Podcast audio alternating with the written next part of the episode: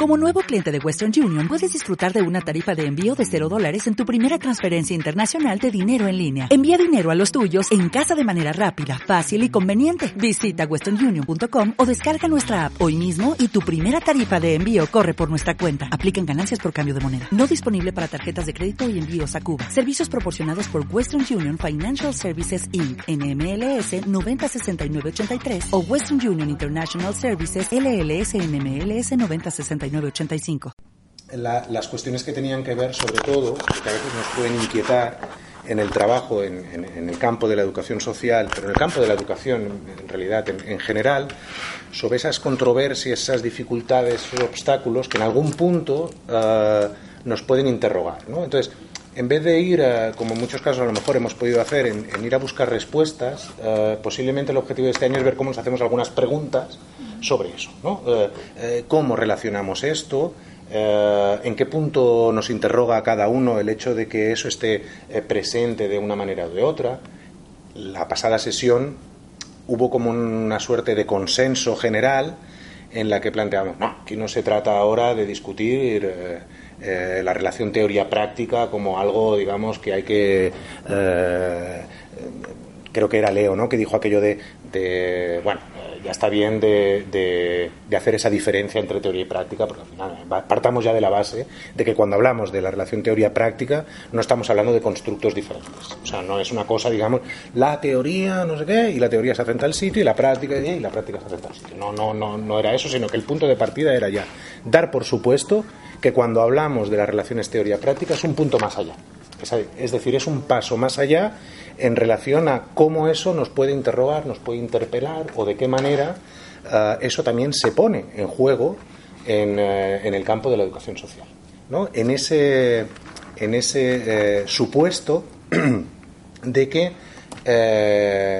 ni la teoría ni la práctica andan por ahí solas de la, cada uno por su cuenta. Es decir, eso ya se encuentra, digamos, tanto en las prácticas, en lo que llamamos las prácticas eh, socioeducativas o prácticas de educación social, como incluso a veces en las construcciones teóricas que se pueden dar en otros lugares, como puede ser este, o puede ser la universidad, o puede ser otros, bueno, la universidad cada vez menos, pero en el que se pueda construir esa, esa cuestión. ¿no? Entonces, ¿cuál era la convocatoria de hoy? Bueno, pues un poco aparte, eh, o a partir, mejor dicho, de, lo que, de lo que trabajamos en la, primera, en la primera sesión, o lo que se puso un poco encima de la mesa, ver cada uno también en qué lugar o desde qué lugar puede pensar esa cuestión.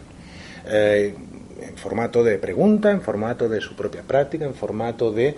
pero que, podamos poner un poco hoy encima de la mesa, eh, al menos eh, los puntos de partida para construir hipótesis un poco conjuntas, es decir, hacia dónde podemos ir tirando eso, cómo nos apoyamos o en qué nos podemos ir apoyando, en textos, en prácticas, en casos, en, eh, impresiones, en, relatos, no lo sé. O sea, eh, hay que construirlo hoy. La idea del objetivo de hoy encontrarnos es ver cómo afrontamos ese trabajo. Es decir, cuál es la pregunta que cada uno pone encima de la mesa o que, eh, digamos, eh, un poco viene a ser cuál es su proyecto de investigación. Es decir, su proyecto de investigación eh, puede sonar muy pomposo y tal, pero en realidad es, bueno, cuáles son aquellas contradicciones, aquellos obstáculos, aquellas cuestiones que le interpela a uno el hecho de ponerse delante de esa cosa que llamamos relación teoría-práctica o teorías prácticas o...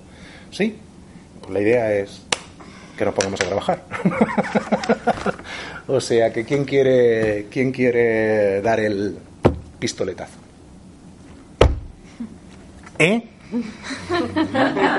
Nos grabamos, Sara, porque hay mucha gente en otros lugares y tal que se conecta. Supongo que pueden armar también publicaciones. Y tenemos un grupo en Facebook que es en principio un grupo cerrado, pero que se puede pedir, eh, pedir el acceso, en el que grabamos las sesiones y luego las, colgamos. estamos acabando de perfilar un blog eh, ahora de la, de la 3 para, para ver cómo, eh, claro, eso hay que ir alimentándolo también y ver un poco también cómo somos capaces en el blog de, ir produciendo algo de, también de lo, que se, de lo que se habla aquí, de lo que trabajamos aquí. Silvia Chasky dice que una buena parte de los libros que ha producido han sido así. Los graban y publican, pues editan y... ¿Quién? Silvia Duchatsky. Ah, Silvia Duchatsky. Sí, dice que, que los libros, los últimos que han publicado, han sido... conversan sobre un tema, desgraban y luego hacen ¿Ves? ¿Ves? A veces esa cosa que tenemos como de la producción y tal, claro, claro. Sí, sí. de las producciones los debates. Exacto. Pues va, ¿quién, ¿quién pone encima de la mesa algo sobre abordajes? Bueno, por supuesto, antes de empezar a ver, Sara tiene unos, ahora os lo enseño. Eso es una maravilla, señores. Eso es una maravilla. Son para la inspiración. Son, sí, eso es lo que estaba pensando. Son granos, son granos de café envueltos de chocolate. Entonces, ¿me, puedo explicarlo? Por supuesto. Vale. Eh, que me enseñó ella es, es, una maravilla. Están así, ¿verdad que parecen los conguitos nuestros? ¿A qué parecen los conguitos? Los conguitos aquí les llamamos a maní envuelto. Ah, ¿eh? Pero entonces esto te lo tienes que comer. Lo muerden porque tienes que morderlo, porque si, lo chupas y todo eso, te quedas con el café. Una muela, me que va a ser que no. muela. A dos días más de tu casa. O sea que hay que morderlo. ¿Ah? Está buenísimo. Pero es duro, ¿no? ¿No? Es, un, es un grano de café tostado y acá hay caramelo. Esto sí es masticable. Es café puro. Sí, sí, café, buenísimo. Esto es nuevo, este no lo he probado. Estamos muy ah. bien. Dijeron poner sobre la mesa y yo me acordé. ¿eh? Bueno, Albert. Caramelito de eso. Adelante. Claro. Bueno. Igual creo que fue Leo que la semana pasada eh, habló de, de, los encargos, ¿no? A lo que nos vemos, eh, los encargos que recibimos de las instituciones por parte de, bueno, recibimos los, educadores por parte de las indicaciones, ¿no? Y hubo una frase que me tocó que era cuando, claro, cuando el, el, el, encargo del educador social deja de ser pedagógico, ¿no? Y se vuelve otra cosa, ¿no? Eh, y, sí, y, sí, obviamente me remite a, a, las, a mi experiencia, ¿no? en la que la institución en la que trabajo es una institución donde, donde el, el sujeto se contempla de una manera afina a la, a la ética que, que, considero y a la ética que, que, o sea, que hemos hablado aquí, ¿no? Pero que sí, eh, muchas veces me hago esa pregunta, ¿no? Si este encargo, ¿no? Eh, o sea, ¿dónde está lo pedagógico muchas veces, ¿no? En, fuera de un mero entretenimiento muchas veces o, entretenimiento a los chicos. ¿no? Sí, sí, sí. Y, sí me doy cuenta que, que al final muchas veces te ves, o sea, te, ves solo tú con tu, con tu espontaneidad, con tu originalidad, ¿no? Y a pesar de, de, de, de de una, institución responsable ¿no? y con, con, digamos con, un, con una teoría por así decirlo atrás no que te ayuda ¿no? y que, que la, la, la, apuesta es esa ¿no? pero, pero muchas veces al final eh, los pocos recursos te ves tú solo delante de ciertas situaciones ¿no? y un poco pues mm, repitiendo modelos antiguos ¿no? digamos modelos eh, no antiguos modelos por lo que modelos que, o sea, tú estás para corregir esos modelos, ¿no? Y te ves repitiendo el mismo modelo, ¿no? Principalmente por falta de recursos, ¿no? De recursos económicos o de recursos eh, de, de, profesionales, ¿no? Por ejemplo. No sé. Un poco era, un poco era eso. Es interesante porque la cuestión precisamente que tiene que ver a veces en cómo uno puede poner en juego ciertas cuestiones que, que atraviesan algo posiblemente de su saber sobre esa profesión que va a llevar a cabo y por, lo tanto sobre esa acción, claro, de entrada a, a, veces incluso se encuentra uno ante la paradoja de que lo que le es demandado, es decir, lo que le es encargado, no se corresponde con lo que en principio debería sustentar el, digamos, la práctica que va a poner en juego. Entonces, no se le demanda por eso, sino que se le manda por otra cosa. Claro, entonces, esa paradoja, en algún punto, a mí me parece un buen punto de partida también para poder pensar en cómo en cómo uno luego, eso que a veces decimos, ¿no? ¿Cómo leer el encargo entonces? Porque uno lee el encargo y también en ese proceso de lectura, la lectura no deja de ser un ejercicio de desciframiento, ¿no? De unas letras, de, lo mismo, ¿no? Cómo uno lo descifra en este caso, en un terreno pedagógico. Y como los tiempos además nos llevan a que eso es fácil, que es muy fácil, convertirlo en algo pedagógico, estaría bien poder saber en qué uno lo puede convertir. Y el discurso penetra, porque al final es como es como queremos, sí, pues las famosas habilidades y por no hablar de las competencias y todo esto, ¿no? Al final, al final sí que sí que sí que se, se, se pone el foco en, en, eso, ¿no? Y muchas veces lo pedagógico creo que queda queda en el aire. ¿no? Pero tu encargo viene de tu entidad o viene de más arriba. Mi encargo viene de mi entidad, sí. Sí.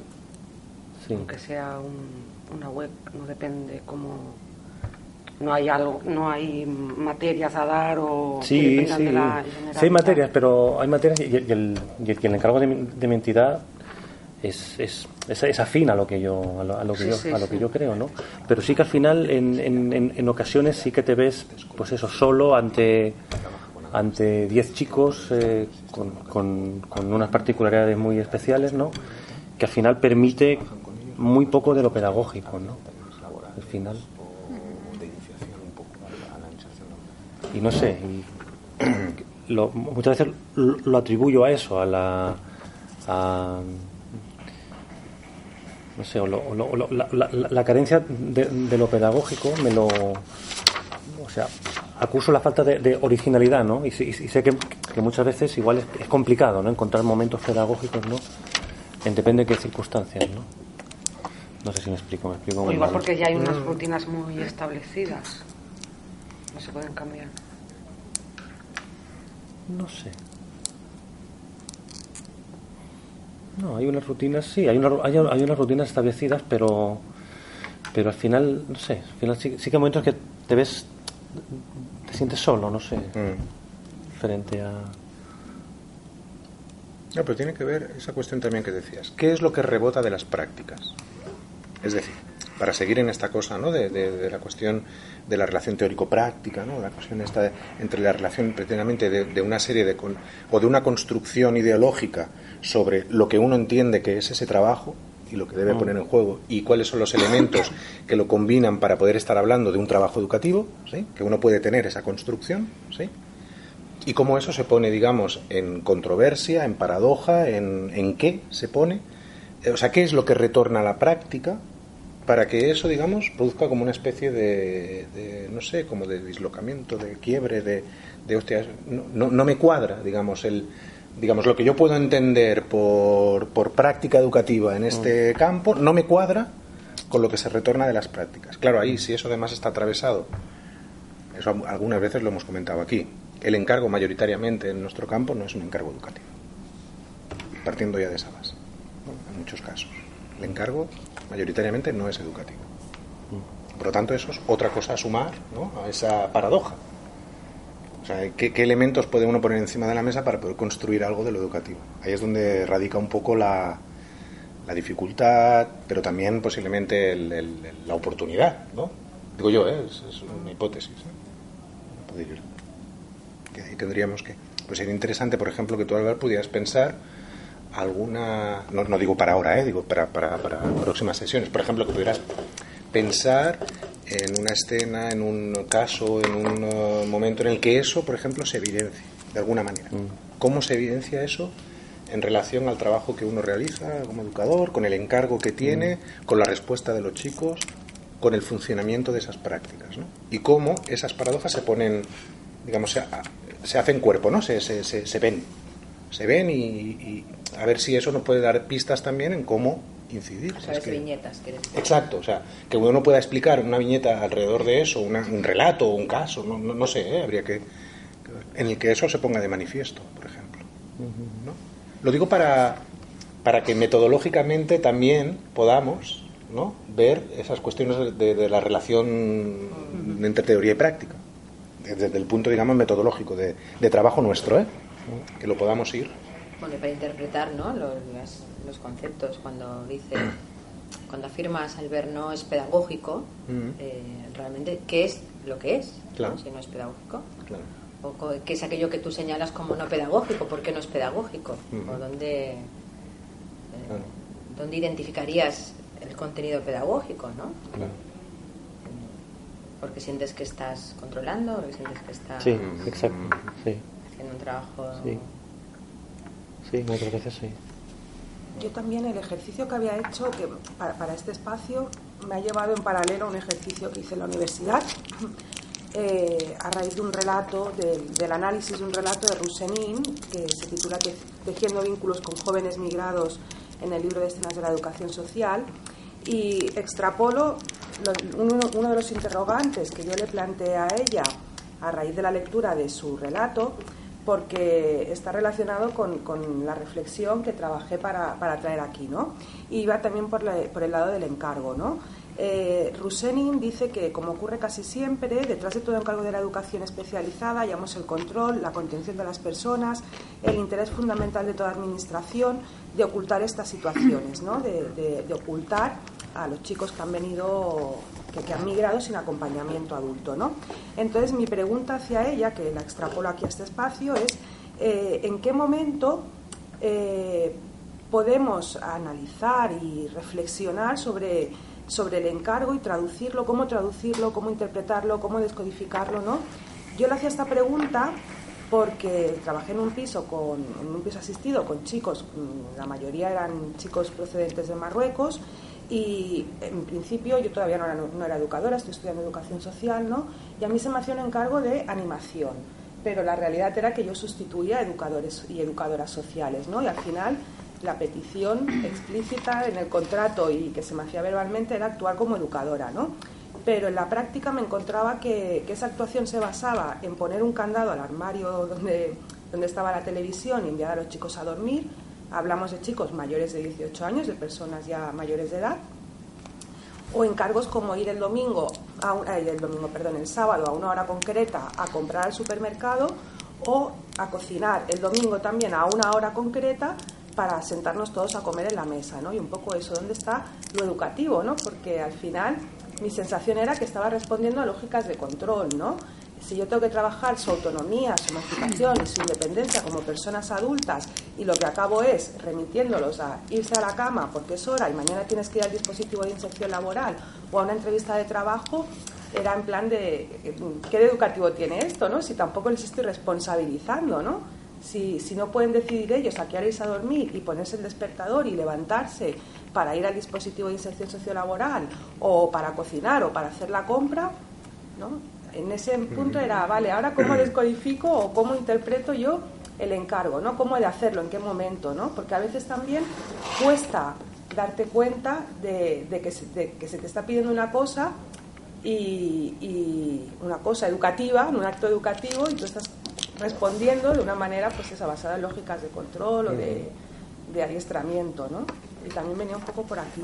Y otra cuestión que tenía era la posición ética y la posición ideológica, ¿no?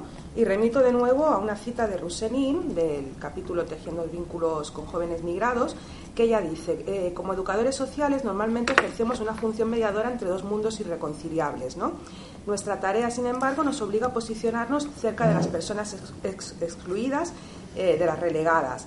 Entonces, es, em, realmente yo creo que esta posición es necesaria, esta posición ética e ideológica, ¿no? Pero ¿hasta qué punto adoptar esta posición puede hacer que realmente los dos mundos, el, o sea, el encargo que recibimos, la, la institución que nos hace el encargo nosotros como, nuestra, nosotros como profesionales, profesionales en medio y al otro lado los usuarios, las personas a las que acompañamos, ¿no?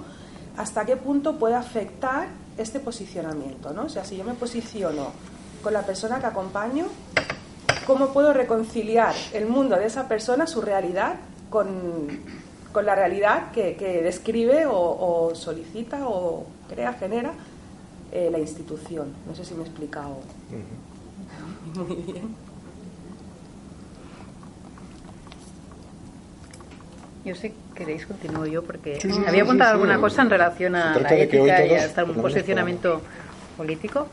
Em, eh, yo quería, mm, bueno, hablamos que la teoría práctica esta dicotomía que no existía, que lo que, lo que existía era una, una relación y lo importante, lo importante era cuestionarnos sobre esta relación, ¿no?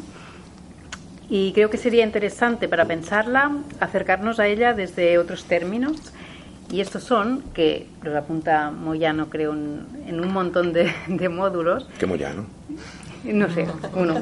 mi abuela. Según 2010. Es mi abuela, es mi abuela.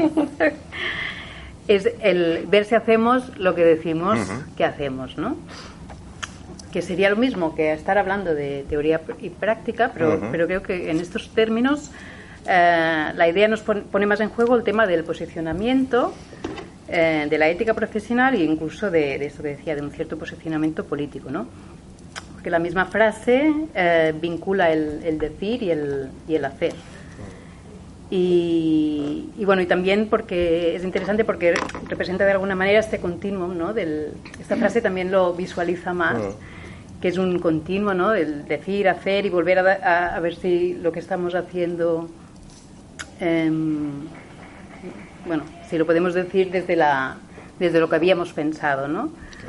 Y bueno, esto era más teórico. Luego, para venir a esto que decíais de ejemplos y así, eh, el tema del, castigo, ¿no? Que veo que es una práctica tan habitual y en, los practicums lo, he podido ver siempre.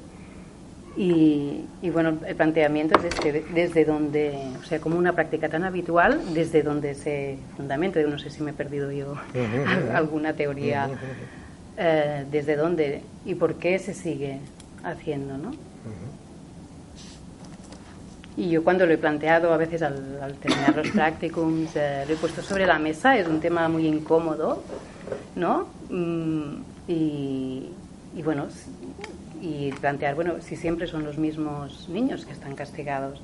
O sea, es que ya no es ni de dónde, desde dónde usamos esto, sino si es que a la práctica tampoco. ¿Por qué no reflexionamos sobre, sobre los efectos? ¿no? Y bueno, es un tema que, que creo que tiene mucha relación con, con, la teoría y la práctica. Es un caso evidente de que no hay teoría detrás de una práctica. Es extendida y, se seguirá usando para siempre, ¿no? Si no, si no se repiensa.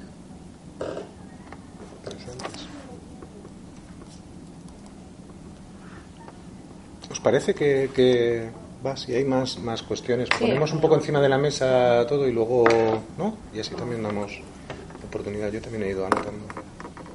Vamos, más cuestiones. A mí, bueno, algo que tenga que ver ¿no? con adolescentes, me ha pasado que tuve que, bueno, como decirle a tres alumnos mm, de los jovencitos que no podían continuar, eh, pero bueno, sencillamente porque habían faltado tanto que como se habían perdido toda, eh, toda la formación técnica, pues no estaban preparados para ir a hacer las prácticas porque iban a trabajar en una empresa ¿no? con unos trabajadores eh, codo a codo y no, podían interrumpir.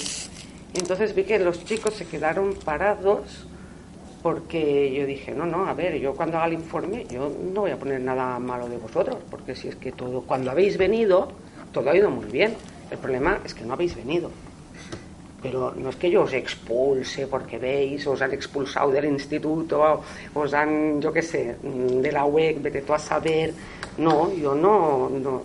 Es que vosotros mismos, ¿no? Como no habéis venido, pues sencillamente no, no podéis continuar porque es que no es, una, no es un castigo, ¿no? Yo no los estoy castigando sino que ellos, pues como no han venido, yo los he ido persiguiendo buenamente, no los amenacé nunca dije, oye, cuidado, venir, si no venís no podéis continuar, sabéis que esta empresa exigen que no se falte, exigen puntualidad. No, no, es un castigo, tú lo estás conectando con una responsabilidad. Claro, y bueno, pues al final, bueno, de cuatro o tres se han quedado fuera, pero bueno, por lo menos estaban parados como de decir esto, ¿no? Que, que yo no iba a hacer un informe negativo sencillamente diré que bueno, que han faltado por diferentes motivos, a saber, pueden ser muy lícitos, pueden ser verdad, pueden ser que no, tampoco dudo yo de los motivos que me han dado. Mm, igual ha sido muy mala pata que se les ha juntado todo, o no, o mira, o no les ha interesado bastante, y en lugar de verbalizarlo, pues se buscan una excusa a, a veces un tanto absurda, ¿no? Que entonces piensas, bueno, ¿cómo están acostumbrados a funcionar? En lugar de hablar o exponer o decir, yo decía, oye, que si nos gusta la formación, si hay algún problema, yo qué sé, lo hablamos, no sé, miramos a ver qué podemos hacer. No, no, no, no. no, no, es que tengo que llevar a mi hermano al médico, es que mi madre eh, no sabe hablar español y tengo que ir a hacer de traductor e intérprete. Es que, o sea, unas excusas pues, como muy, muy vale que, que eran verdad. Que yo no lo sé, en realidad tampoco me importaba mucho si eran verdad o no eran verdad. ¿Pueden regresar después de eso?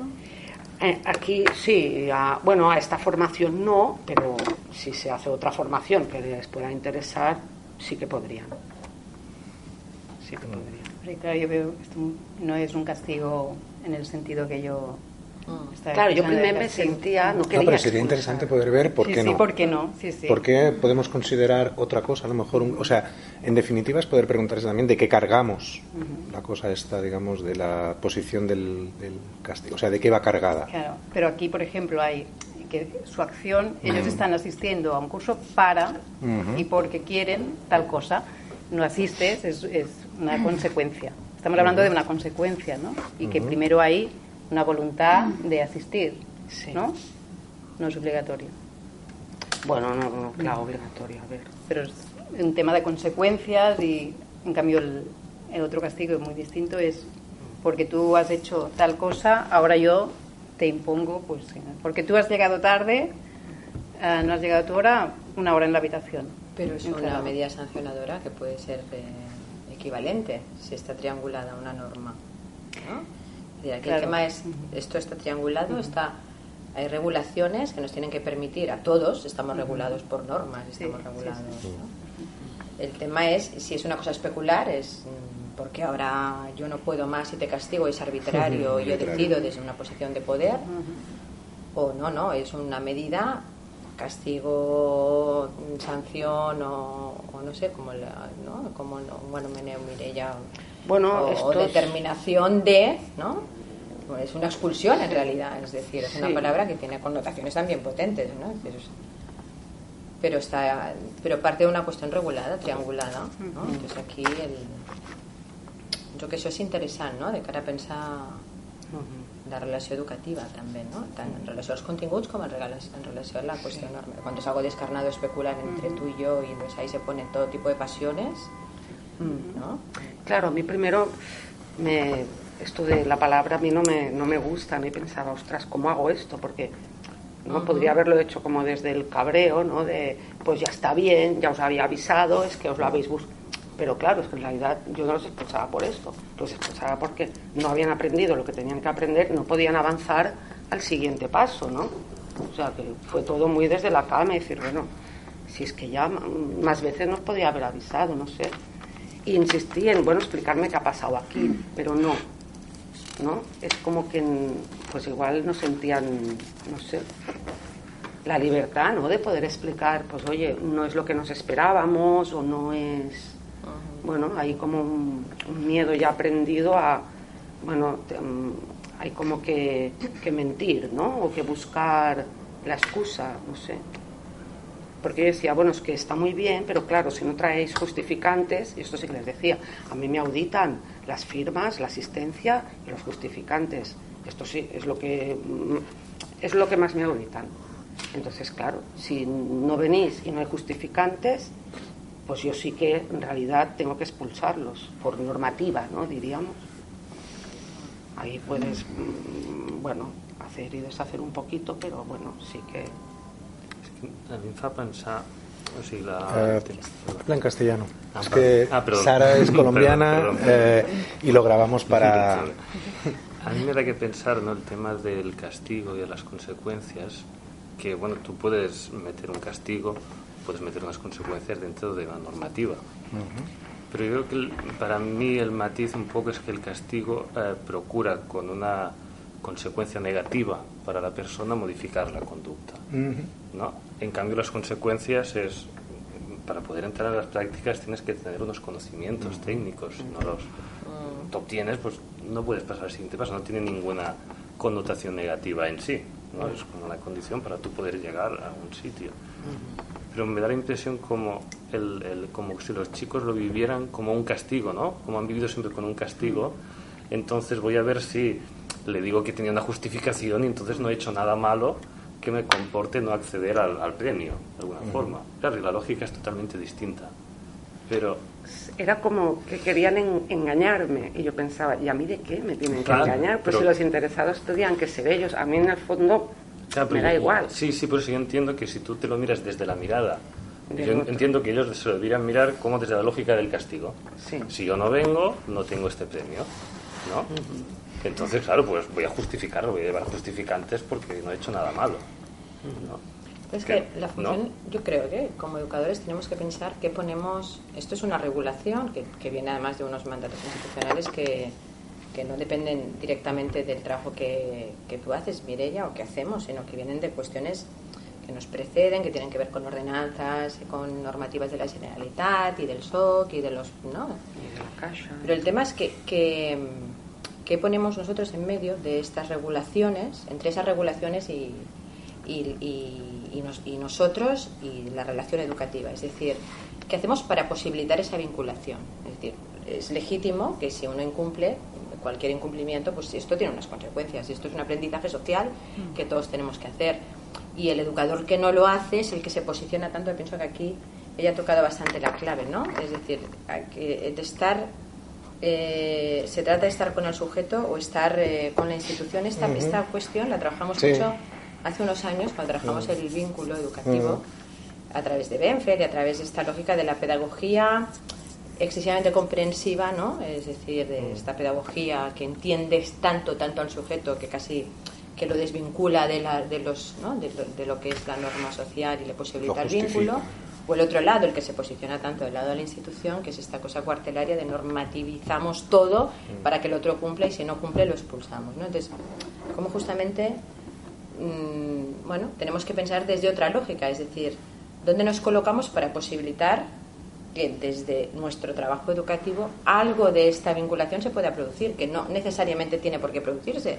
Igual mm, estos chicos no tienen interés y no lo van a tener nunca, ¿no? Pero que es aquello de la oferta que puede mover algo en ellos que permita un cierto nivel de vínculo, que igual finalmente acaban por no asistir y o sea que tampoco tampoco podemos ser ilusos y pensar que todo lo se puede conseguir desde desde la educación, ¿no? Que cierta clave yo creo que yo cuando pensaba qué traer, ¿no? Hoy, o sea, claro, cuando realmente yo me desubico es cuando estoy ejerciendo una función. Cuando estoy ejerciendo una función en la que ni siquiera el encargo es traducible en clave política. Mm. Es decir, eh, claro el encargo es traducible en clave pedagógica parcialmente siempre. Hay una parte que seguramente es de control y hay una parte que seguramente es asistencial. en una institución como la que tú comentabas, pues hay una parte que es cuidar a los chicos. Y pues, este cuidado no necesariamente tiene que estar dotado de un contenido educativo constantemente, ¿no? O es, vigilar que tengan unos horarios, que tengan, esto es controlar, ¿no?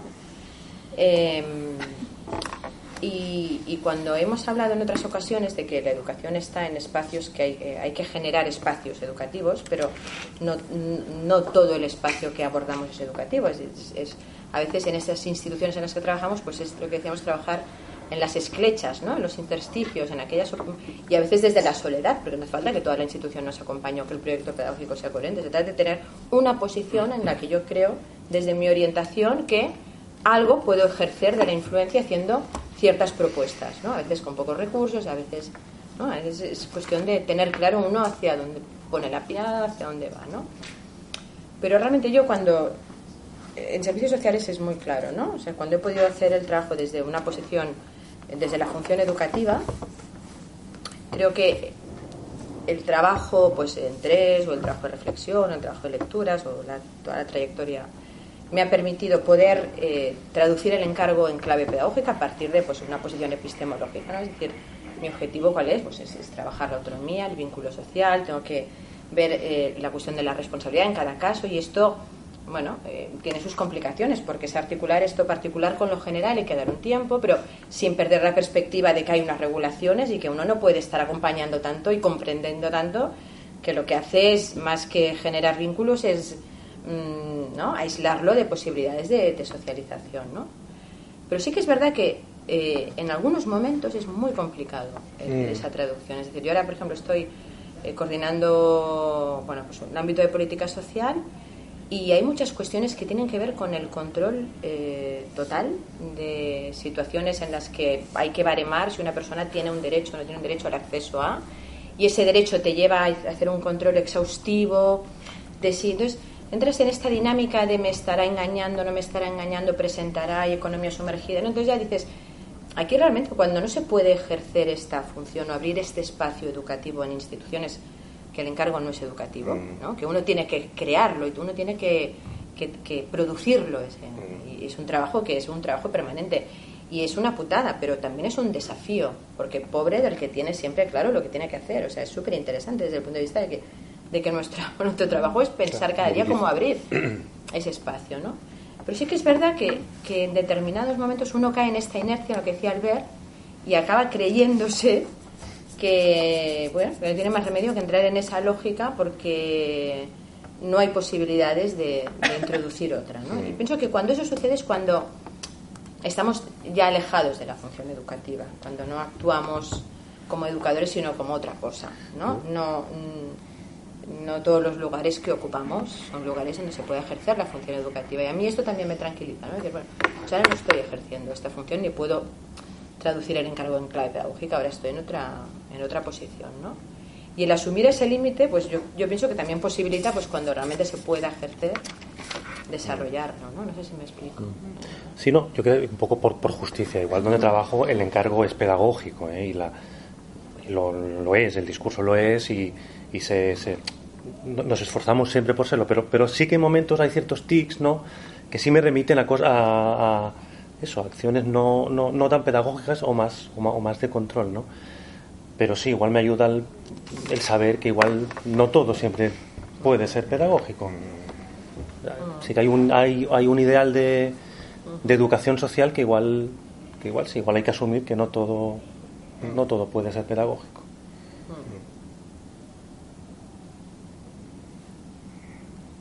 Sobre todo en instituciones cuando, como, por ejemplo el piso donde, el piso asistido donde yo trabajaba, yo entiendo que no todo puede ser pedagógico, ¿no? Porque abarca muchas cosas. Los chicos viven allí, ¿no? Viven 24 horas, 365 días al año durante un, tiempo largo, ¿no? Y todo obviamente no puede ser educativo, ¿no? Pero en relación con todo el tema del castigo y con lo que con la, la pregunta que yo hacía sobre la posición ética ideológica, eh, yo me encontré en una situación en la que un chico estaba atravesando una, una, dificultad, ¿no? Él estaba haciendo prácticas, trabajando de forma voluntaria, después de haber participado en un programa de PQPI, creo que se dice, no sé si me lo invento ahora. Eh, claro, era un chico que tenía permiso de residencia, pero no tenía permiso de trabajo. Y después de muchísimos meses haciendo este, estas prácticas que en una empresa, eh, se le prometió un contrato de trabajo y su vida parecía que cobraba sentido, ¿no? De, bueno, ahora voy a conseguir un permiso de trabajo, voy a poder quedarme, voy a poder emanciparme, ¿no? Y bueno, en un momento la cosa se torció, tuvo un accidente laboral y la empresa eh, tiró para atrás todo el proceso ¿no? de contratación. Entonces el chico llegó al piso y en un momento se peleó con otro chico, ¿no? Yo la norma, la normativa decía que si se peleaban, automáticamente era una expulsión directa. 24, 48 horas a valorar por el educador que estaba en ese momento, que era yo, ¿no?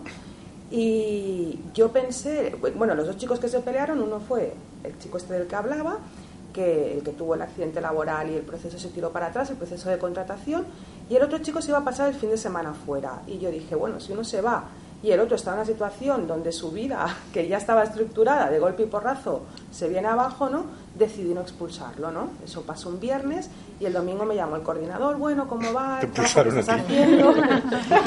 Le expliqué la situación y, bueno, lo que me cayó fue una bronca tremenda porque no la has expulsado insofacto. Y fue, porque es que en ese momento yo creía que se lo echaba es que el trabajo que hemos hecho con él, el trabajo educativo y el trabajo no educativo, todo el trabajo se nos iba Pero a lo echas a a la calle. Sí, sí, echarlo a la calle, coge tus cosas y márchate. El bueno, pues es el ejemplo de lo que decía Encarna, de someter cierta cuestión de transmisión de la norma bajo una lógica de poder. Claro. Es decir, eh, ahí es donde en realidad se ponen en juego ciertas cuestiones que más que una posición ética o una posición ideológica, que sí, es una posición política. Sí. Frente a cómo eso se pone en juego. Es decir, o uno forma parte de la cadena de transmisión de una norma injusta, por ejemplo, o apela a la cuestión del castigo desde una posición de poder. Claro, es que en aquel momento yo no ¿A quién castigamos más?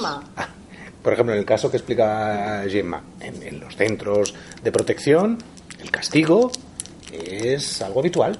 Claro, aquí jugaron con que los chicos tenían mayoría de edad y claro, si no te portas bien te echo. Claro. Temporalmente o, ya eternamente, ¿no? Pero para mí en aquel momento mi reflexión fue, si lo echo, se va a perder todo, todo el trabajo. No estaba en una situación en que, eh, eh, de, expulsión, ¿no? Porque es que, eh, es que hablé con él, o sea, cuando, después de la pelea, cuando los separé, mm, se dieron de hostias, me dieron a mí hostias, o sea, se montó el gran pollo, ¿no? Cuando el otro chico se marchó, él me dijo, ¿me vas a expulsar? Y le dije, no, primero vamos a hablar. Él ya estaba preparando su bolsa para, su bolsa para marcharse y en aquel momento nos sentamos y estuvimos hablando, ¿qué ha pasado? No puedes utilizar la violencia. Obviamente hicimos, o sea, le expliqué que no podemos solucionar nuestras, nuestros problemas liándonos a tortazos con la gente, ¿no? Eh, él tendría sus motivos o no los tendría para hacerlo, pero bueno, que no era una solución la violencia, ¿no? Pero durante aquella conversación él me decía, si yo podría tener dinero, podría tener mi piso, podría tener mi coche vendiendo droga, dice, pero he decidido escoger otro camino, no quiero vender droga, no quiero vender hachís, no quiero seguir por esa vía, que es la vía que me va a dar dinero rápido y fácil para enviar a mi familia y para yo vivir de maravilla, ¿no? Entonces en aquel momento era, ostras, es que si lo expulso, de la, del piso es que ya lo estoy abocando, ¿no? Directamente a la venta de la droga. Él quiere trabajar, él quiere un trabajo dentro, un trabajo formal, ¿no? Dentro de la estructura del mercado laboral, ¿no? A mí me costó el trabajo. Yo en aquel momento me posicioné, decidí eh, saltarme la norma porque pensé que era una norma que en aquel momento mm, no venía al caso, no iba a ser una solución eh, el domingo mi coordinador me llamó cuando le expliqué la situación porque no la podía ocultar, porque al día siguiente venía y se la iba a encontrar y se lo iban a explicar. Eh, yo le dije, ha pasado esto, y me dijo, expúlsalo ya. Y en aquel momento, eh, pasados dos días, hablé con él y le dije, mira, esto es lo que se me ha planteado, o sea, es lo que hay, hoy te tengo que echar, ven mañana por la mañana y hablamos. Y al final accedí, o sea, me posicioné temporalmente con él, pero al final accedí a, a, expulsarlo. Yo acabé despedida, no sé cómo acabó la historia porque hacía sustituciones y la solución fue no volver a llamarme. Era muy fácil desautorizarme porque no tenía la titulación que se requería. Lo que os comentaba, a mí se me pedía un encargo de animación y yo ejercía de educadora social. Y, y bueno, pues fue muy fácil acabar con la situación de por un lado y por el otro, ¿no? Por el por el chico y por la profesional que había en aquel momento. ¿no? Bueno, es que haciendo un poco de broma, la primera norma que tendríamos que poner es tenemos que poder pensar las normas. ¿no? Claro. es que está ahí el, tema. Hay muy pocas normas que, que no pueden, que tienen que estar establecidas por encima Claro, es que cuando hacíamos reuniones de trabajo, yo, por ejemplo, siempre me regañaban, ¿no? Conmigo, yo parecía una usuaria más del piso, porque siempre me regañaban. ¿Por qué no has apagado la tele? ¿Por qué has tirado el candado? Porque yo el candado de cerrar el armario de la televisión lo tiré como 15 veces. Se compraron 15 candados hasta que al final confesé que los tiraba. es que lo he tirado, es que... Porque es que no, no, se, o sea, no se podía cuestionar la norma. ¿Por qué tenemos un candado? Cuando yo lo preguntaba... Es que ahí está el problema, ¿no? Claro, si no, podemos cuestionar... Claro, porque hay un candado. Porque sí, porque a las tienen que estar en la cama. Y no, no, no, es que no había el espacio, no se generaba un espacio donde pudiéramos discutir la utilidad o la no utilidad del candado. Ya me da igual, en clave pedagógica, en la clave que sea. ¿Para qué está ese candado? ¿No podemos discutir su utilidad? Claro, o sea, si ya no, puede, no se puede discutir ese aspecto, ¿cómo vamos a discutir que cuando se líen a piños no se haga una expulsión inmediata, ¿no? Pero no son normas pensadas para proteger la institución, o sea, no son normas pensadas desde el proyecto educativo. Hay normas que no se piensan desde el proyecto educativo porque son reguladoras, son universales y, bueno, y no tienen que ver con las decisiones que tomemos en cada contexto educativo. Pero aquellas que tienen que ver con el funcionamiento interno, estos reglamentos. Eh, eh, tienen que ir muy en sintonía con el proyecto. Entonces aquí es eh, aquí el el que un acto determine una expulsión, un solo acto, habla mucho de la lógica institucional, de cuál es el proyecto de la propia institución. ¿no? Entonces aquí sí que hay una posición de, juego o no juego. ¿no? Claro, es lo que tú decías en relación a que hay algo que tiene que ver también con apelar a la propia construcción de una posición, digamos, desde el punto de vista particular. Evidentemente con el otro y, desde un punto de vista, si queréis, colectivo, ¿eh? Pero hay algo de una construcción particular frente a eso. Es decir, tiene que ver con una posición, porque si no se nos puede hinchar la boca de tener una posición ética, pedagógica, eh, lo que queramos, Pero luego eso cómo se sostiene o de qué manera uno se sostiene. ¿Que es por la lógica única y exclusivamente de poder mantener el trabajo? Lícito, eso lo hemos dicho aquí muchas veces y lo hemos hablado. Lícito. Entonces no puede haber. ¿Por qué? Porque ¿cuál es el peligro? El peligro puede ser que acabemos justificando ciertas actuaciones desde la lógica educativa cuando no lo es. Es decir, cuando uno pone una norma, cuando en una institución se pone una norma que en realidad no obedece a una lógica educativa, sino que obedece al funcionamiento y al y al, y al eh, preservar la institución de la dificultad o de lo que sea, ¿sí? cuando eso se pone ahí en juego, en realidad, digamos, la posición que uno puede mantener ahí es limitada. Limitada. Entonces, puede haber la tendencia, ¿no? Es muy riesgoso, ¿no? El hecho de acabar diciendo que eso es, o bien, valga la redundancia, por el bien del otro, o eso responde a un posicionamiento educativo. Porque no se demanda, eh, digamos, un rigor en cuando uno plantea, eh, en cuanto uno plantea un proyecto educativo. No se, no se reclama un, un, cierto, un cierto rigor. Es decir, si yo hago un proyecto de un puente, a mí me reclaman que ese proyecto que hago de puente cumpla con lo que es preceptivo para la arquitectura, el diseño, la seguridad de las personas, todo eso. Ahora, a mí me reclaman un proyecto educativo y no hay el rigor suficiente para establecer si eso es un proyecto educativo. ¿Por qué? Porque uno va al panorama y cuando lee los proyectos educativos, ¿dónde está lo educativo? Y en nombre de eso, en nombre de eso se plantean a veces medidas medidas educativas correctoras. Se llaman así.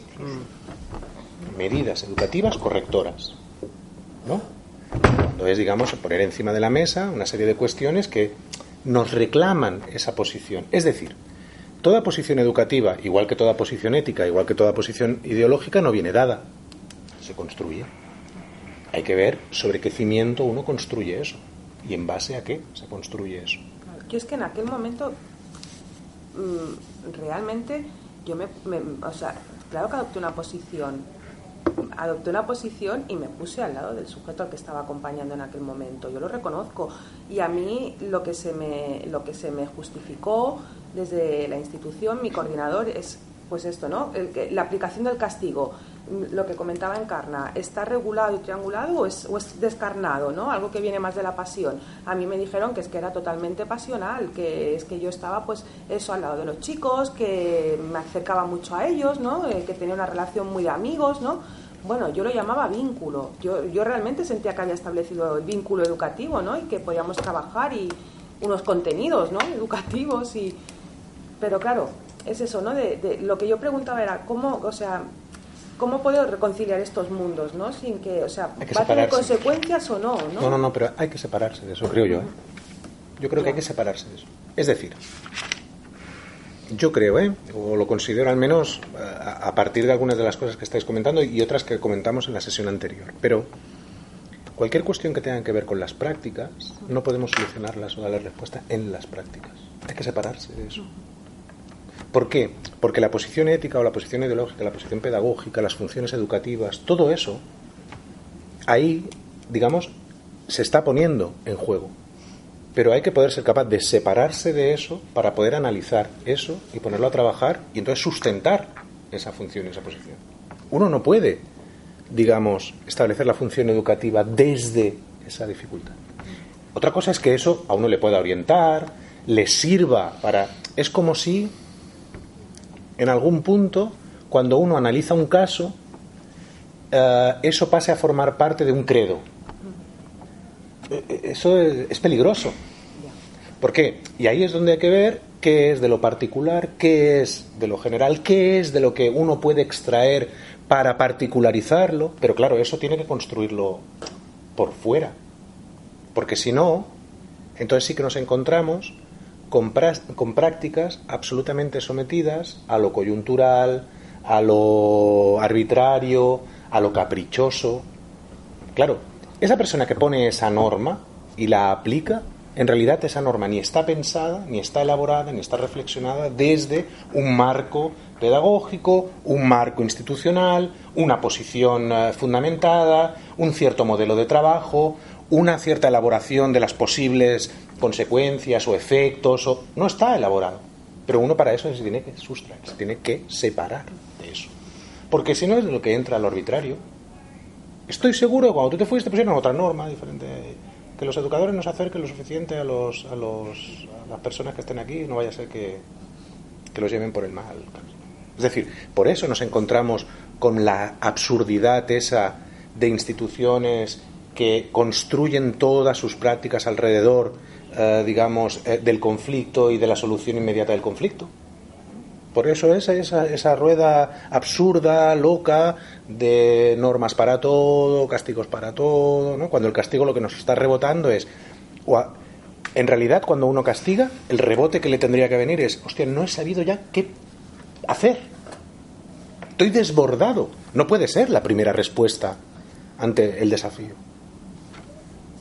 Porque si no, que ya está, con aplicar los castigos. Vez que pasa lo mismo, tendrías que poner claro, a pensar. Claro, hombre, eh, no, porque entonces, digamos, la lógica es la, operaria, ¿no? La, aplicativa, la.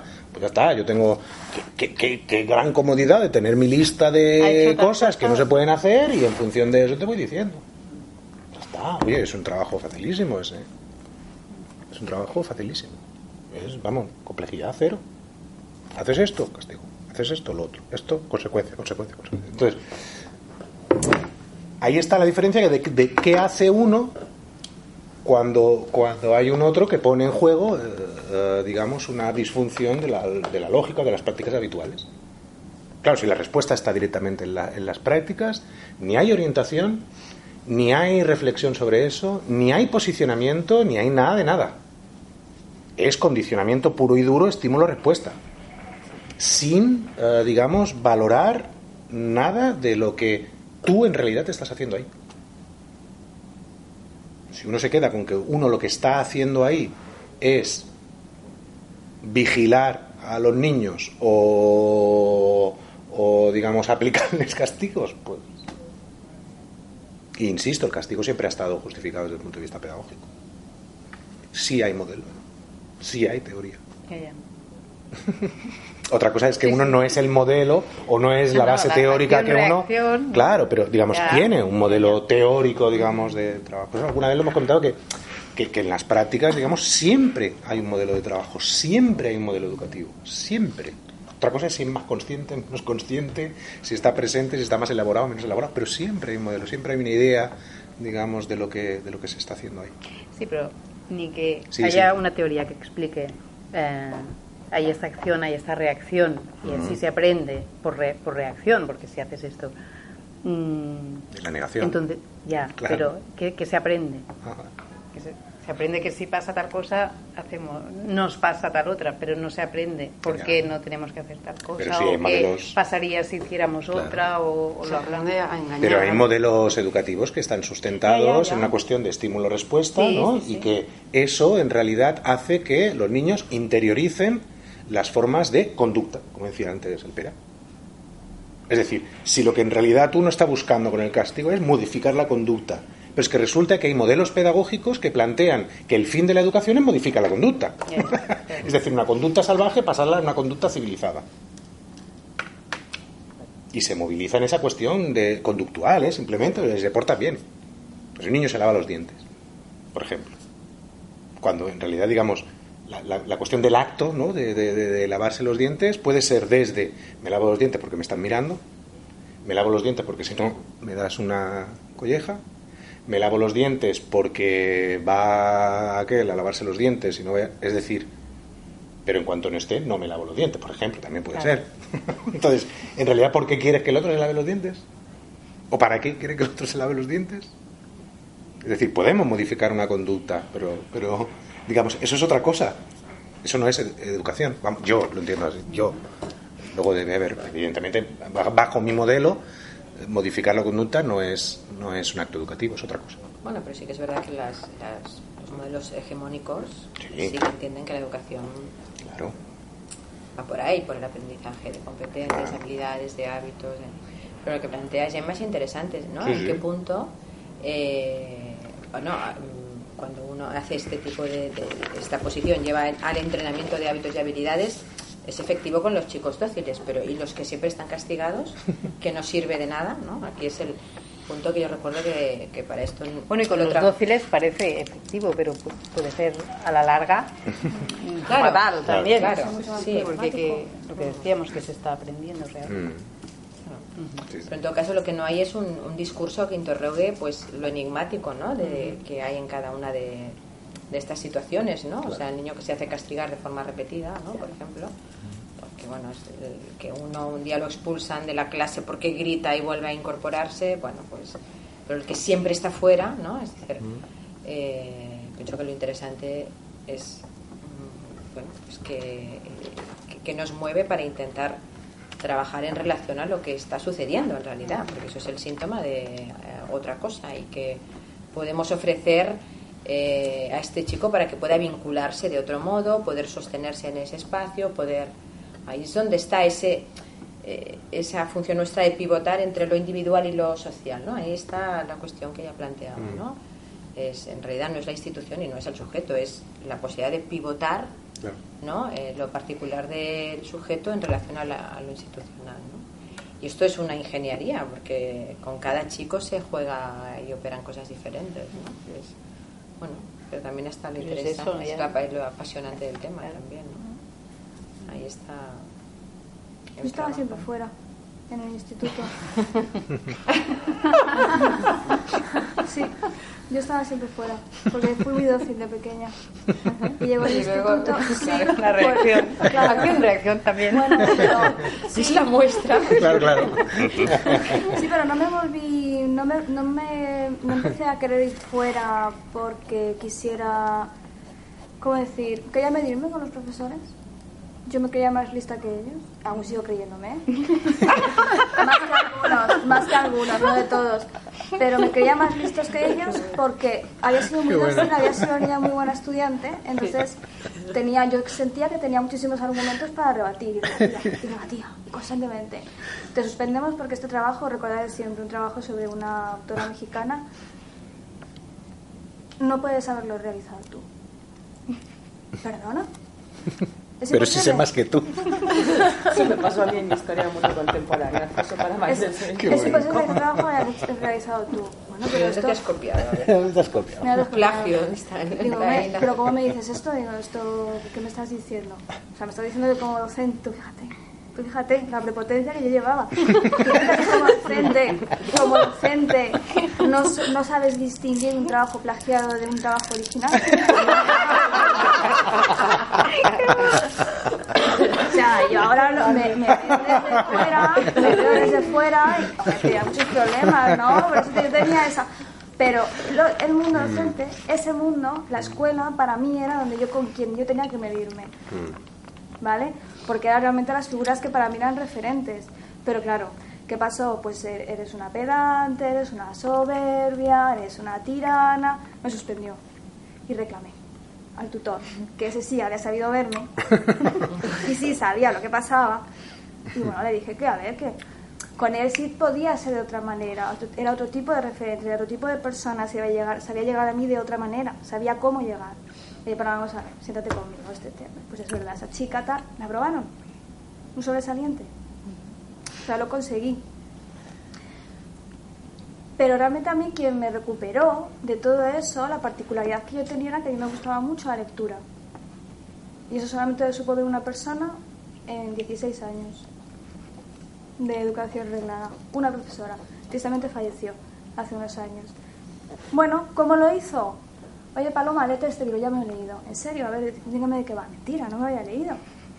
Ah, sí, pero conozco, conozco el autor. La perla, ¿eh? Sí, pero no era, no era, una, no era una persona que generaba... O sea, el, problema, el, problema que yo generaba en la clase es que me creía más lista. ¿Vale? Yo tenía pulsiones que necesitaba sacar de una manera intelectual no era violenta, no era una persona que se metiese con los demás. Era te medías a nivel intelectual. Exactamente, yo necesitaba que alguien me dijera que, hostia, esta chica sabe pensar. Esta chica es medio listilla, parece que puede llegar a ser inteligente. Muy listilla, no me Claro, era, era, demasiado listilla, era demasiado listilla. Sí, es cierto, es cierto. Y bueno, esa mujer pues afortunadamente lo supo ver y me recuperó. Y me recuperó, la verdad. Y gracias a ella pues muchas cosas hoy sí que la... Por ejemplo, saber que quería hacer educación y acceder a la UOC a los 30 años. Pues fue gracias a esa mujer cuando yo tenía pues 15, 16 años, que era la única persona por la que yo sentía respeto, porque ella me respetaba y sabía hacerlo de una manera muy dulce. Pero claro, yo tenía muchas pulsiones, es un momento que todos tenemos en esas edades. Y lo que tú explicabas antes del chico este, si te peleas, te expulso.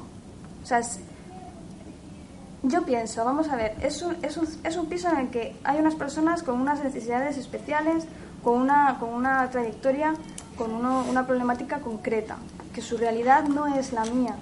Tienen ira, tienen rabia, tienen pena, tienen dolor, tienen tristeza. Ostras, a la, a la mínima que esas personas tienen que sacar todo eso, bueno, puede ser llorando, ¿por qué no? Pero pueden ser mediante la violencia. Yo he tenido arrebatos violentos, supongo que aquí muchos habremos tenido, a lo mejor no, ¿eh? a lo mejor soy la única, no lo creo, pero he tenido arrebatos violentos de, de, de, decir, bueno, ¿esto, ¿esto de dónde viene? ¿Por qué? ¿no? y que la respuesta sea te expulso, o sea, que la persona, que la herramienta que a mí me tiene que proteger y que me tiene que ayudar a poder canalizar todo eso sea la que me, la que me castigue, me parece... Mm, no, no, me cortocircuita. Yo lo escucho y es como que me bloqueo y ya no soy capaz de llegar a más, ¿no? O que aíslen a chavales o que mm, no sé, que, que, el aparato que tiene que proteger, que tiene que, que ayudar, y que tiene que facilitar sea el, aparato castigador es, eh, no sé, ¿Veis? Me bloqueo. Sí, Ahora lo reconozco, con 12 años no lo reconocería, ¿eh? pero sí, me, bueno, no lo, no acabo de entender muy bien. Yo creo que el, tema de las expulsiones de estos centros, mm. dándolo vuelta, es como que se, no que se cruzan diferentes cuestiones. Una cuestión de, de control porque también vamos a poner en situación ciertos centros pueden llegar a un descontrol brutal que no hacen ni bien ni para los chavales ni para los educadores. Esto llevado al extremo es violencia y expulsión. Creo que también se cruza el tema de eh, cómo sostener esas situaciones, ¿no? porque muchos chavales no son capaces de estar en situaciones muy límite y cómo sostienen esas violencias y tal, y a veces hay como que marcar unas normas muy claras, muy rígidas, para ordenar a, la persona. Entonces, para mí el problema no es tanto cuando tú marcas una norma más o menos rígida, sino el objetivo que tiene esta norma rígida. O sea, si el objetivo tiene para ayudar al chaval a sostener esa situación o, al, ambiente en general a sostenerlo, tú lo aplicas de una forma u de otra. ¿no? ¿No? Depende de cómo, pues hasta puede llegar a ser positivo la expulsión directa pues porque si no la cosa se va de madre. Una cosa es cuando sabes que ha pasado un percal, que el chaval ha ido funcionando, se ha hecho un trabajo y lo expulsas automáticamente. O sea, cuando la consecuencia viene desvinculada de, la situación, es cuando la, normativa pierde su, sentido educativo. Tiene el sentido de, para los educadores, dice, de puta madre, lo expulso y me, me, saco ese problema. Pero, pero ahí, ¿no? O sea, está señalando una cosa que creo que es interesante que la que la tengamos presente, no, solamente para hoy, sino para, para las, las siguientes eh, sesiones. Eh, es interesante ver que un mismo concepto, una misma cuestión, puede ser tratada, eh, digamos, puede tener no solamente consecuencias diferentes, sino que además se puede ver desde diferentes lugares y con diferentes prismas. Pero eso en realidad es hacer teoría. Es decir, lo digo porque si no a veces la tendencia puede, puede ser precisamente esa que uno está criticando, ¿no? Esa que uno está poniendo, que está poniendo ahí como en, suspenso, ¿no? Cuando a veces eh, voy a utilizar un concepto que, habitualmente tiene ese carácter como obturador, negativo de la situación, ¿no? El control. Bueno, pues depende del control, depende de la teorización sobre el control, depende de cómo uno trate, analice y utilice las herramientas del control, podemos estar, eh, digamos, situados en torno a posibilidades educativas o no. Claro, eso es lo que diferencia el hecho de utilizar a veces ciertos conceptos que luego evidentemente se ponen en formato práctica, que son unívocos, unidireccionales, y solo hay una forma de lectura. Esos son los peligrosos. Eh, ¿Por qué? Cuando hablamos ahora, por ejemplo, ¿no? para tomar ese otro concepto ¿no? que me sabía, pero creía que en el, del control se podía ver eh, mejor. La cuestión de la expulsión. Si uno toma la expulsión como una forma de castigo desde el punto de vista que, por ejemplo, estabais explicando, realmente, digamos, no tiene ningún otro componente que la de quitarse el muerto encima. Claro, cuando es otras lógicas de funcionamiento y lo que uno busca al final es que no haya expulsiones, posiblemente en ese camino puede haber alguna expulsión. Es decir, que hay que poder trabajarlo, verlo, discutirlo, saber, o sea, poder preguntarse qué es una expulsión, para qué sirve una expulsión, en qué está fundamentada la expulsión, por qué eso forma parte de una posible respuesta, a qué responde, ser capaces también a veces de poder decir, ha habido algo de una, eh, digamos, de una incapacidad para tratar esa cuestión.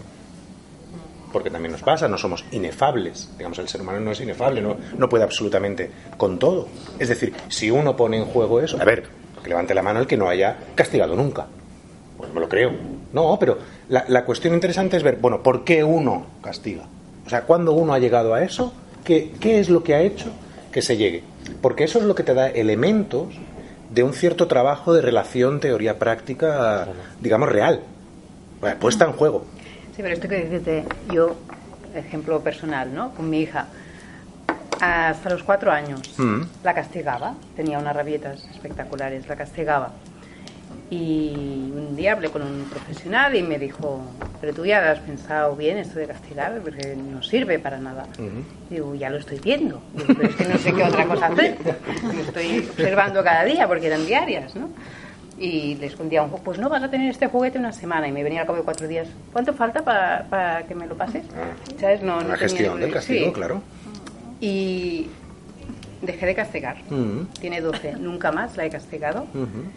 Y claro, tuve que practicar otras cosas, en hablar mucho más, em, mostrar de, de, otras maneras que ese no era el camino.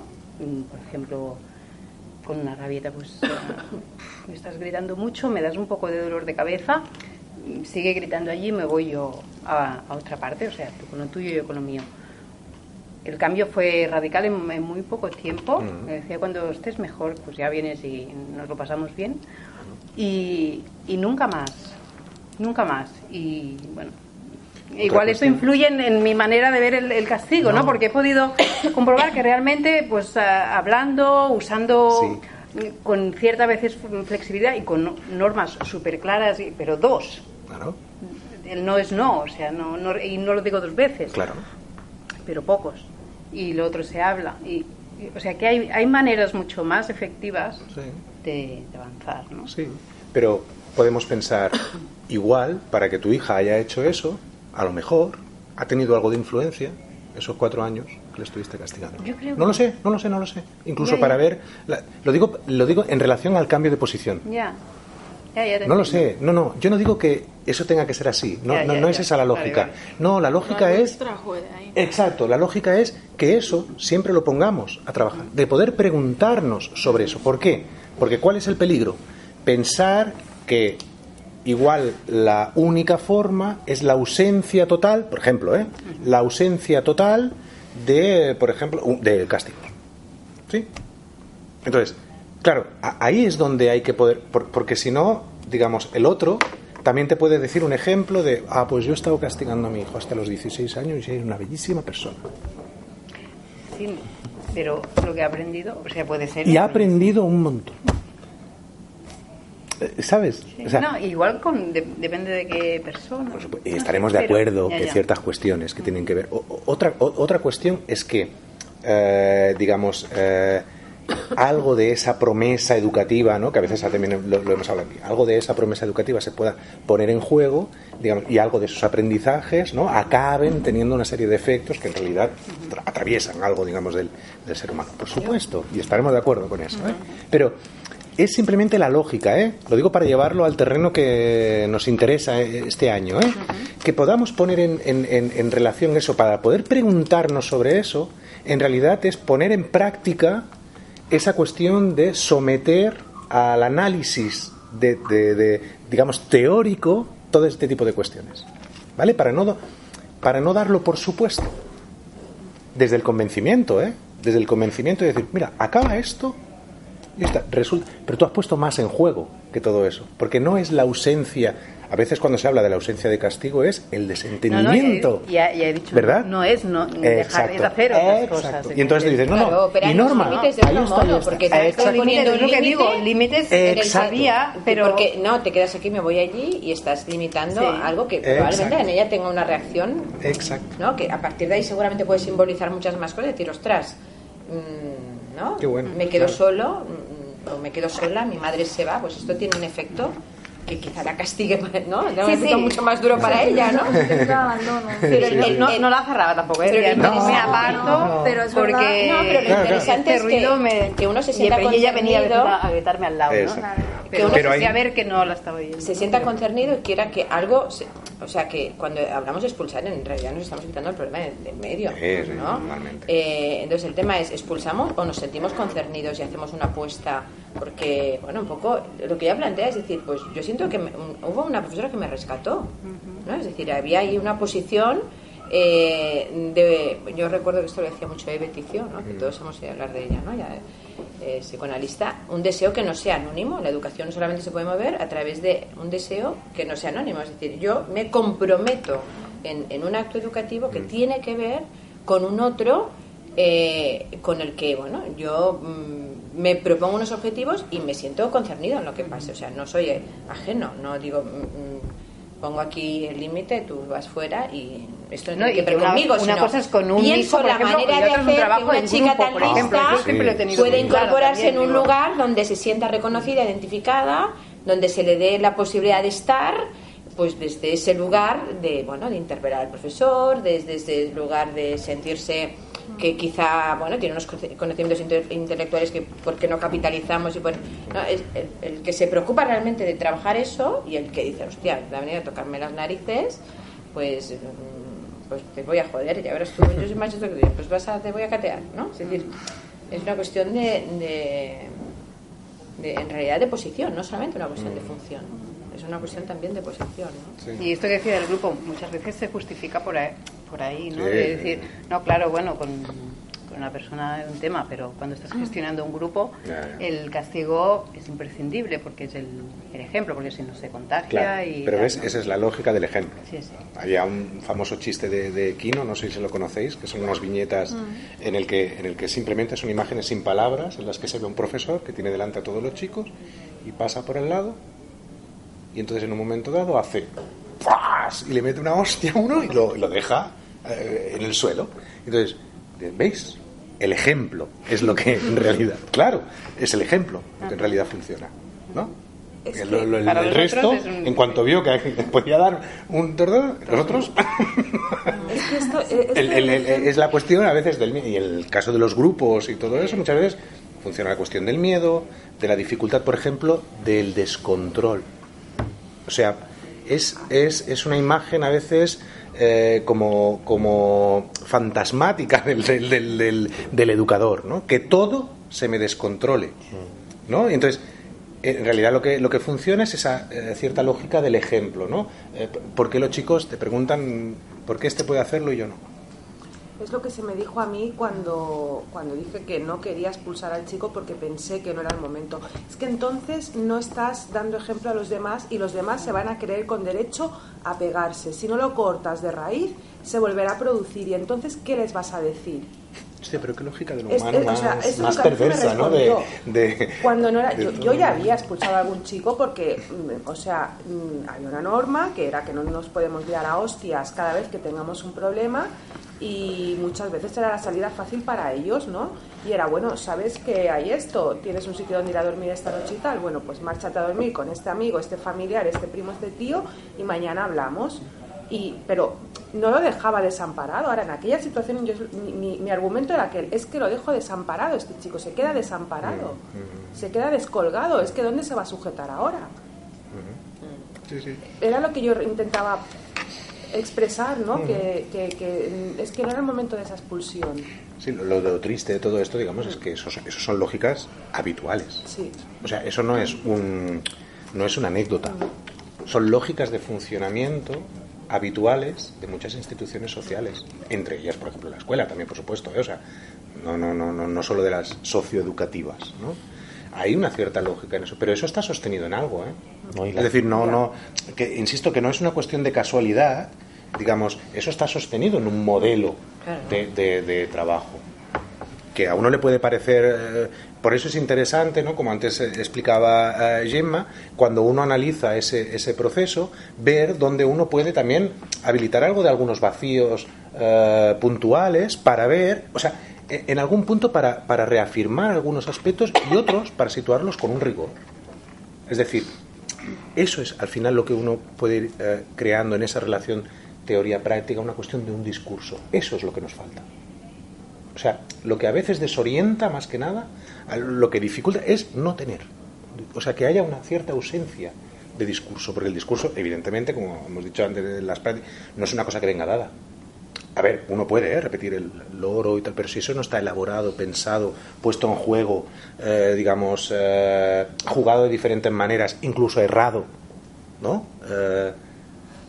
no puede caer del lado de la casualidad de que la Gemma se encontró con un profesional que le dijo eso discurso de exposición.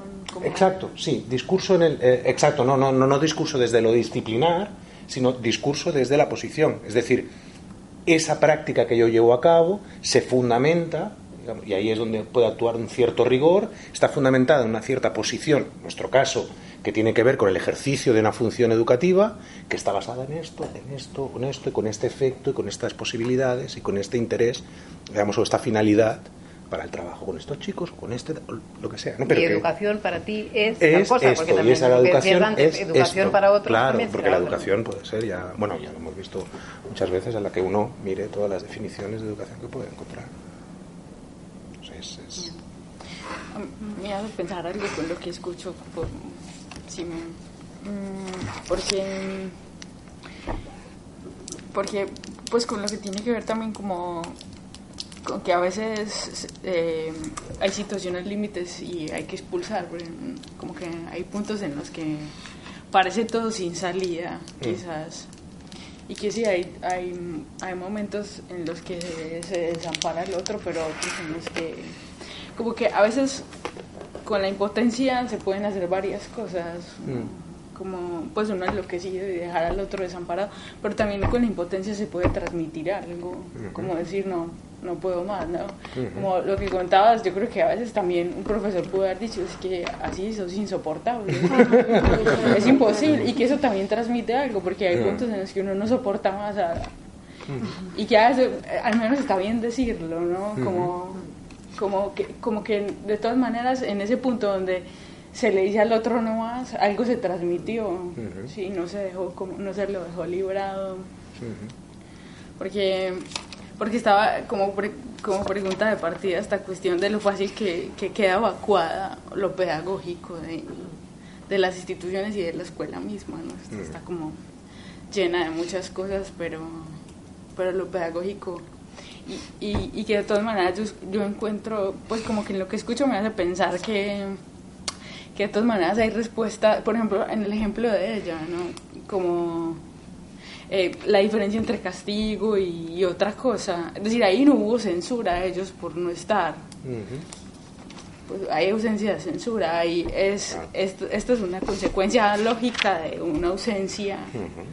Eh, antes lo decía justamente, por ejemplo, con relación a la idea de repetir, de repetir el año, una cosa que, que él sabe hacer, que es voltear el sentido de todo decía que cuando alguien repite un año se le debería decir, no, no perdiste el año, sino tú tienes derecho a repetir cuantas veces sea necesario.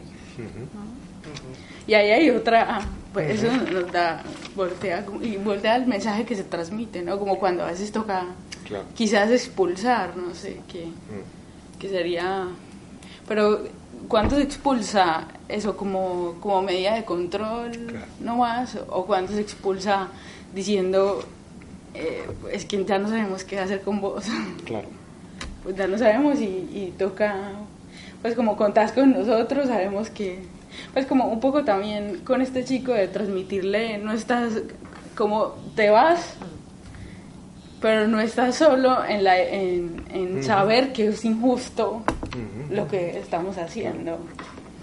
eh, que es como también a veces ante lo difícil de las instituciones, al menos algo de eso se puede, se puede transmitir. Pues que me parece interesante, porque, bueno, me deja mucho pensando como esto de los registros en los que uno actúa, que en efecto no todo se puede traducir en clave pedagógica, pero sí cada posicionamiento transmite cosas en, en términos de qué lugar ocupa lo otro, de... lo interesante de eso que dices, Sara, es que y, no quiere decir que sea la ausencia de eso, pero no es tan importante el acto o la respuesta, sino cómo carga uno ese acto y esa respuesta.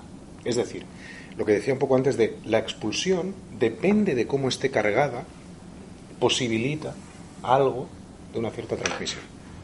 Pero claro, tiene que estar cargada. No, no, no, no se puede uno quedar en el hecho en sí cargada y transmitida, porque me parece que claro.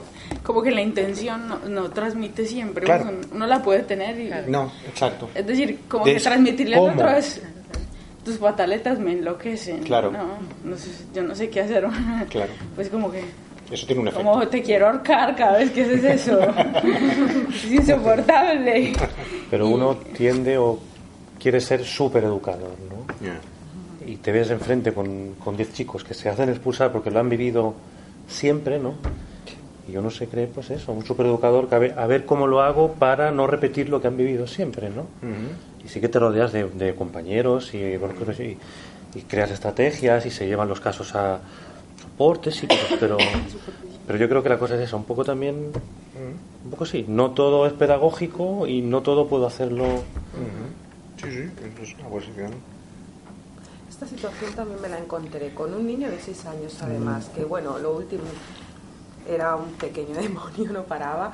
Y de hecho el, día que le dije, lo siento, no, no sé qué hacer, no, no, has podido conmigo, o sea, no, no tengo ahora ninguna herramienta. Y algo se movió, es verdad. O sea, acababa de escalabrar con una piedra literalmente a una monitora de comedor. Y, y la monitora vino a llamarme, yo era la coordinadora de ese espacio y bueno, lo cogimos y, es que al final era una contención física porque no, no podíamos con él, ¿no? Y en un momento le dije a la monitora que me estaba ayudando a hacer la contención, ya, se acabó, déjalo. Lo dejamos, intenté pues eso que no se hiciera daño en aquel momento porque estaba muy alterado y en el momento que dije que me quedé sola con él y le, y le reconocí que no sabía qué hacer, no puedo más, no sé qué hacer, algo se movió y a partir de ahí sí que pudimos establecer ese vínculo y empezar a trabajar. Mm, chicos, lo siento, pero hay que lo tenemos que dejar porque además sabéis que aquí cierran, ahora empezarán a poner la, música. Entonces, antes de acabar, estaría bien que hubiera alguien que, que, pudiera hacerse cargo de la próxima sesión. Y hacerse cargo de quiere decir, no estaría mal, o a lo mejor es una buena oportunidad de lo que hemos ido hablando, de que alguien pudiera presentar algún pequeño, eso, una viñeta, una, pero digamos, y que incluso lo pudiéramos sostener, pues no sé, en alguna lectura o, en alguna cuestión. Eh, y a lo mejor no tiene por qué ser una persona solo. Igual puede ser alguien con, con, algún apoyo o con pero que pudiera, no sé, a lo mejor en alguno de los ejemplos que se han puesto, o en alguna de las preguntas que os hacíais, o no sé, igual estaría bien que alguien, pues no sé, escribiera un pequeño relato, nada, media página, nada más, que lo expusiera eh, pero también con el apoyo de, alguna lectura. En la lógica está, ¿eh? de ver cómo establecer esos puentes ¿no? entre lo que pasa, ¿no? lo que decimos que pasa, lo que decimos que hacemos, pero que no hacemos, ¿no? En esta lógica de la teoría y de la práctica, un poco desde una cierta posición, ¿no? Entonces podríamos tomar algunos de los ejemplos que habéis dicho, ¿no? Esta cosa de a veces de, de, marcos eh, ausentes de, de, digamos, de, pedagogía, ¿no? O de educación, los castigos, la, la, la, cosa, por ejemplo, esta de las expulsiones o de la demanda del otro, o de, no sé, de la lógica institucional, no sé, igual alguno que va. ¿Quién, quién le gustaría? Pero a finales de enero, ¿no? Porque eh, sí, diciembre no tenemos, es en, en enero. Es en enero. ¿Quién, estaría bien que.? Yo es que quería comentar una cosa, pero se iba un poco de lo que se estaba hablando. Pero. Mm, Entonces, no sé, igual lo redacto, lo mando. No lo digo ahora. ah, vale, vale, vale. vale. ah, exacto, vale. Lo redacto, lo mando y si va bien, pues. Vale, pues, vale. la próxima sesión. Vale, perfecto. Perfecto. Okay. Eh, si acaso con las lecturas por eso. ¿Hay alguna lectura eh, que sí, yo creo que la semana? No, pero creo que habría que depende de lo que se puede presentar. Yo creo que lo que tendríamos que hacer es ver si podemos apoyarlo con una lectura. yo creo que seguramente cualquiera de las cosas que han salido y tal se puede apoyar con una lectura, ¿vale? Entonces jugar. Sí, sí, sí. Yo creo que hay que apoyarlo. No, no, no debemos quedarnos precisamente para, como decía antes, ¿eh? que metodológicamente, ¿no? Del, del funcionamiento también sea. Ana, ¿no? Y valoramos la lectura a partir de la propuesta de Ana. Mm, sí, si puedes enviarlo esta semana que viene mejor, porque así que nos dé tiempo, para sí para ni que sea un guion. no ni que sea un pequeño guion no no no explicando un poco un pequeño guion un pequeño guion ya está simplemente para valorar de cara a enero o no, o, más adelante. ¿Vale? Y así lo valoramos y... ¿Sí? ¿Os parece? Muy bien. Muy bien, pues feliz Navidad.